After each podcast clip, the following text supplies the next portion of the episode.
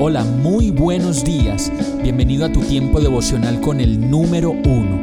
Qué alegría saludarte con la certeza de que Dios está obrando en tu vida su perfecta y buena voluntad, ya sea porque estás aprendiendo de un momento difícil o porque estás disfrutando de su amor a plenitud con paz y tranquilidad. Llegó la hora de tomar tu Biblia, pues de seguro Dios te va a hablar, te va a reconfortar y lo mejor de todo, te va a dar las respuestas que estabas buscando. ¿Qué esperas? Vamos, súbete de una vez en este pequeño pero eterno vuelo devocional con destino al cielo.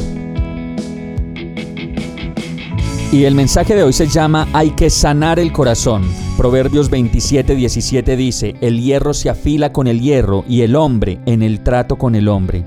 Las señales de un corazón que no está sano dicen, usted es igualito a su mamá, a su papá, hijo de tigre sale pintado, ¿y qué más se le puede pedir a usted si es que es hijo de su papá y de esa familia y de su mamá? Y las reacciones al respecto son variadas y por eso la mayoría de las personas dicen no tener problemas y alardear de que se encuentran muy bien.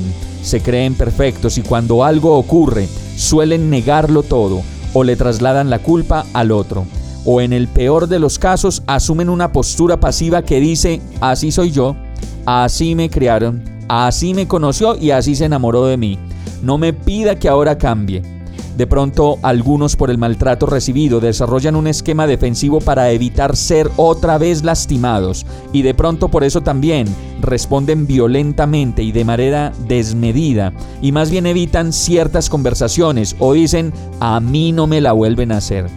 No es fácil escapar de la realidad espiritual en la que vivimos. Y si usted dice cosas como estas, no son más que una señal de que necesita sanar el corazón.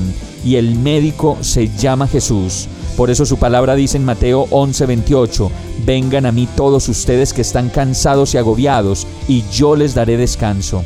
Y la verdad, necesitas descanso verdadero en Jesús, sanar el corazón y despojarte completamente de todas tus cargas.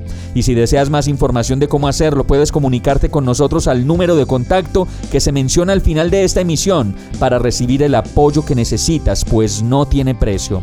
Vamos a orar. Ay Señor, solo tú sabes mis maneras de responder y conoces mis inseguridades, mis secretos, mis luchas y mi situación actual.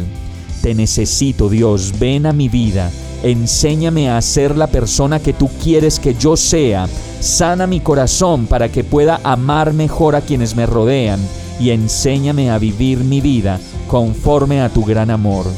Todo esto te lo pido, agradecido, confiado y seguro, en el nombre de Jesús. Amén. Hemos llegado al final de este tiempo con el número uno no te detengas, sigue meditando durante todo tu día en Dios, descansa en Él, suelta los remos y déjate llevar por el viento suave y apacible de su Santo Espíritu. Solo compártelo con quien lo necesite y ames. Hoy, de la mano de Dios, todo será un gran día. Para más información visita nuestra página www.iglesiabierta.com o llámanos al 313-334-0116.